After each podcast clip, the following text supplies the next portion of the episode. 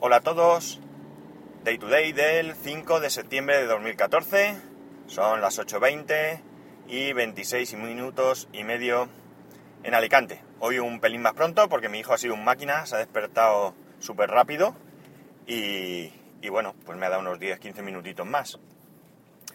Eh, a raíz de, de, una iniciativa que ha puesto en marcha Tolo, el camionero geek, eh, que ahora os resumiré un poquito, eh, me he acordado de mi, mi, experiencia con PayPal.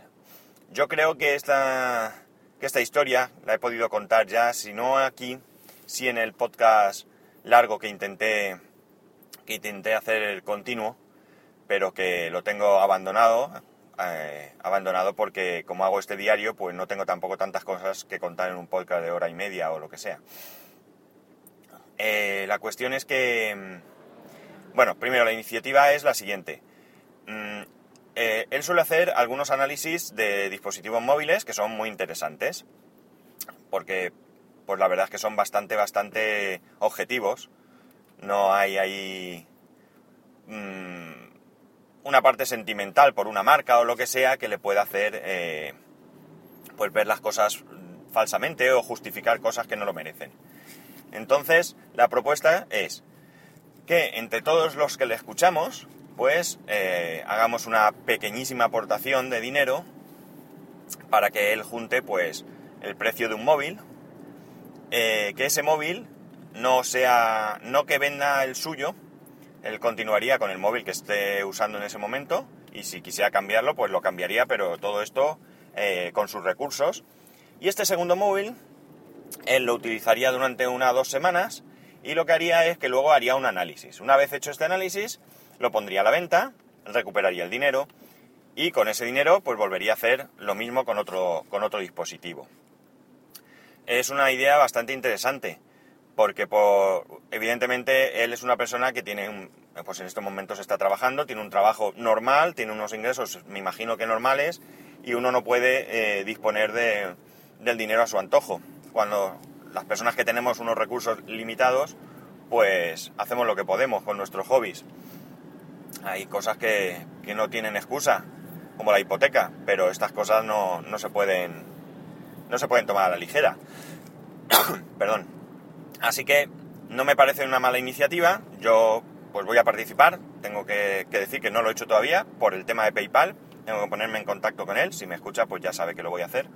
Y, y bueno, pues eh, él, la, la, cuestión es que tiene una cuenta de PayPal. A mí mi problema en PayPal es el siguiente. Yo no puedo tener cuenta en PayPal, la tuve y me, la bloquearon por la siguiente historia. Estamos hablando, tenemos que remontarnos a enero del 2008. De ahí hacia atrás, yo tuve una relación con eBay y PayPal de lo más normal, compraba y vendía, eh, algo parecido a lo que se hace ahora con, con, los móviles, pero yo eran cosas en general. Compraba cosas, las probaba, si me gustaban me las quedaba y si no, pues las volvía a poner a la venta. Y la verdad es que me fue bastante bien porque no tuve jamás ningún problema.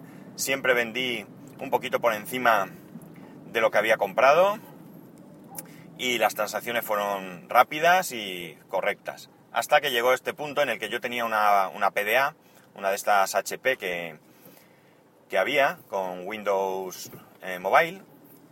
Y llegó un momento en que yo me di cuenta que única y exclusivamente la utilizaba como GPS. Me había comprado un GPS externo, un Olux, que era lo que entonces eh, era lo mejor, o de lo mejor. Y yo solamente la utilizaba para esto. Y tenía el problema de que cuando la dejaba mucho tiempo sin cargar, no guardaba la memoria, se borraba todo, tenías que volver a reinstalarlo todo. Y esto era un, un auténtico coñazo. Entonces decidí venderla para comprarme un GPS. Yo puse la subasta, la vendí pues a un precio bien, un precio que me, que me pareció de lo más correcto. Eh, el comprador, estamos hablando, a ver si puedo hacer memoria, porque lo he estado mirando esta mañana, creo que esto fue algo así como un 15 de enero. El 17 de enero le escribo al vendedor, ah, perdón, al comprador, donde le digo que no tenía noticias de él, que, que me dijera algo. Y el 27 de enero eh, él, eh, tengo un correo en el que le envío la, la, la esta, la, la PDA. Llega febrero, aquí, hasta aquí todo correcto. Yo recibo mi acuse de recibo y todo. Llega febrero y recibo un correo de PayPal diciendo que el comprador pues ha puesto una reclamación de uso fraudulento y que le mande toda la información que yo disponga al respecto. Yo le mando todo, todos los correos que tengo, todas las capturas, una copia de escaneada del, acuse de recibo, porque yo tenía la precaución de enviarlo todo por correos con acuse de recibo, aunque me costara un poco más caro. Y al poco recibo otro correo diciendo que una vez estudiado el caso, pues le dan la razón al comprador y que tengo que devolver el dinero. Estamos hablando de 200 y pico euros, 220 euros, 230 euros, no recuerdo. Yo ese dinero ya lo había sacado de PayPal, porque como mi intención era comprarme el GPS, y ya sabemos lo ansias que somos algunos en este aspecto, pues en cuanto tuve el dinero, como yo tenía claro que le iba a enviar la PDA, sabía que estaba en perfecto estado y demás, pues saqué el dinero y me compré el GPS, un TomTom XL, que todavía lo tengo. Eh, pues eso, le daban la razón al, comprador. Yo me pongo en contacto con ellos y les, les comento que, me den más explicaciones, a ver a, qué fraude se, se refieren. Es decir, es que había un ladrillo dentro del paquete, es que no funcionaba, porque si es así, pues no hay ningún problema. Que me devuelva el paquete, comprobamos que realmente no es culpa suya y yo le devuelvo el dinero. Lo pongo otra vez a la venta si es que es un error o lo que sea y si no, pues me como con patata la PDA, puesto que, que si no es culpa de la persona, pues no tiene por qué sufrir las consecuencias. Y aquí me dicen que por política de privacidad no me pueden dar más explicaciones. Y no me dan ningún tipo de explicación. Y aquí empezamos a cruzarnos correos de pues el absurdo, vamos, porque todo era lo mismo.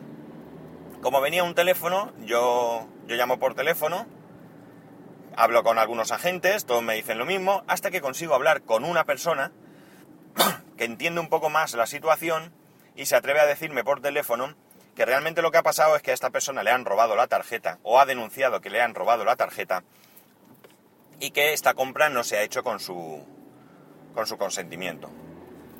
Claro, yo a partir de aquí, eh, aparte que consulto con un, con un amigo que es el que me lleva las cuestiones jurídicas, que es abogado, pues aquí la cuestión es muy sencilla. Es decir, si ciertamente a este señor le han robado la tarjeta, pueden pasar dos cosas.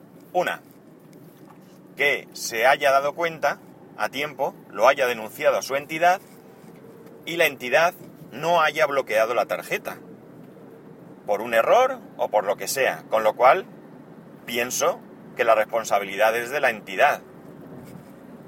Si no es así, si es que no se ha dado cuenta, pues en este caso el responsable de la tarjeta es el titular. El único responsable es el titular.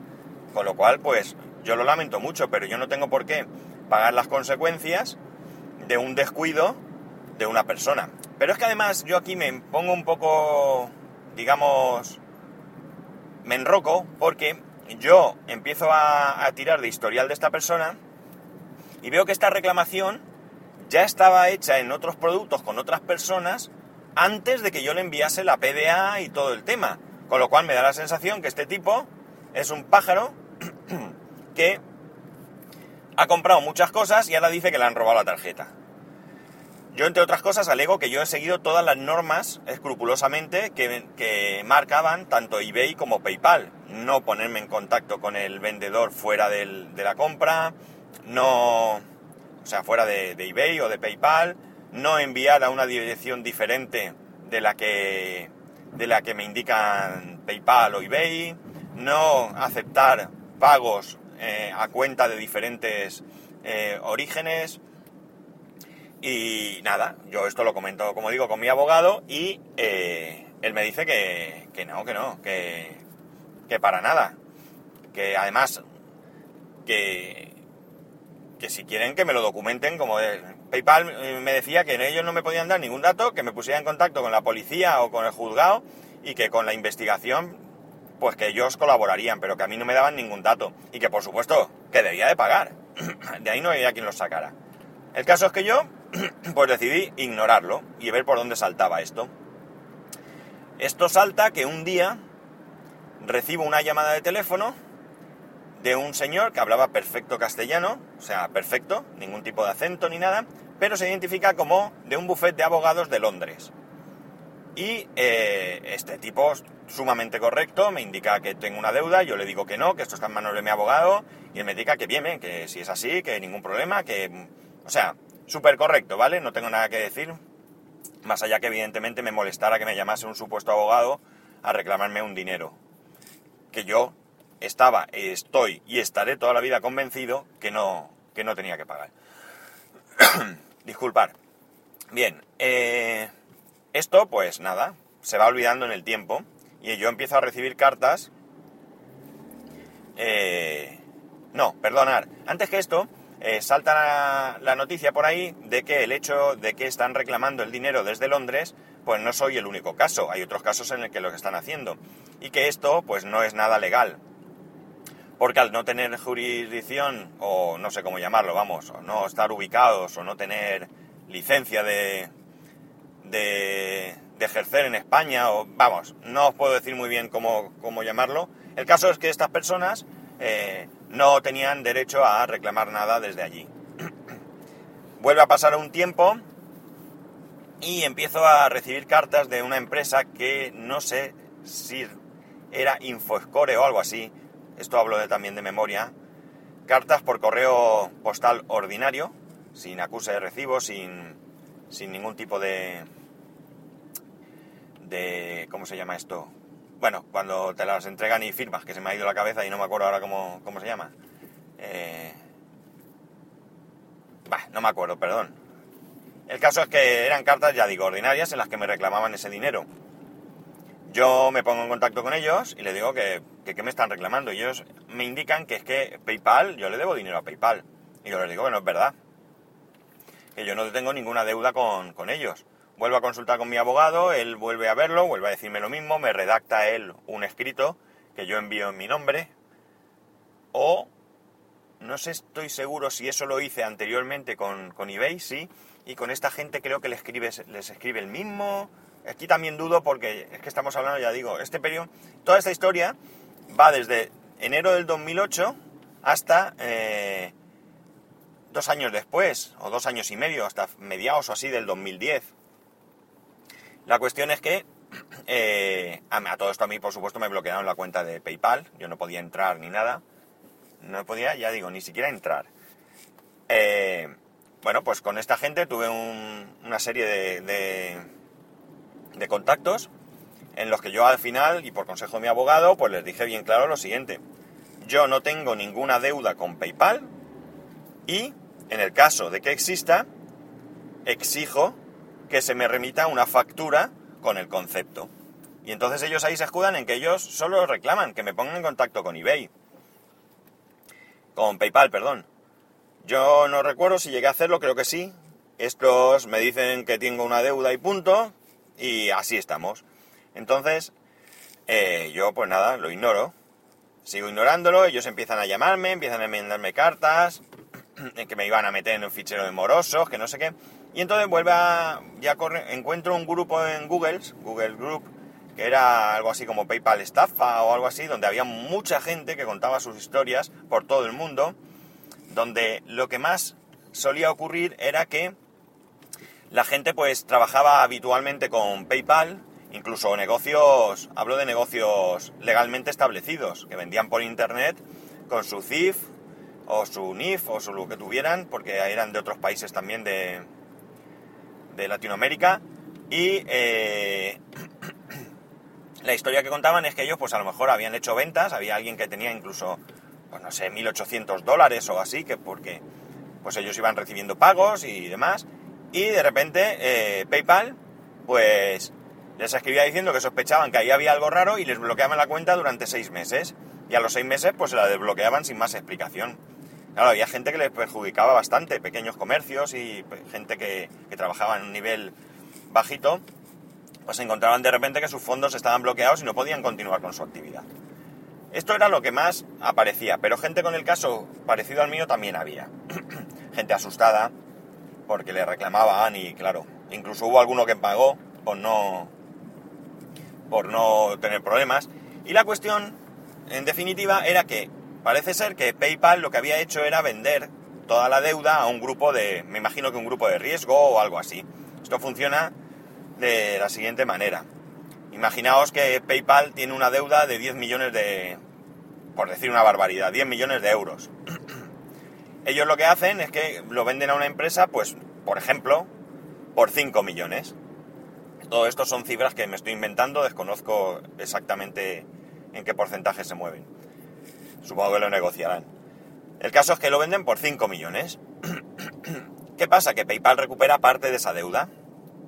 Y la empresa que lo, que lo compra, a lo que se dedica, es a intentar cobrar lo máximo posible. Todo aquello que cobre por encima de 5 millones es beneficio.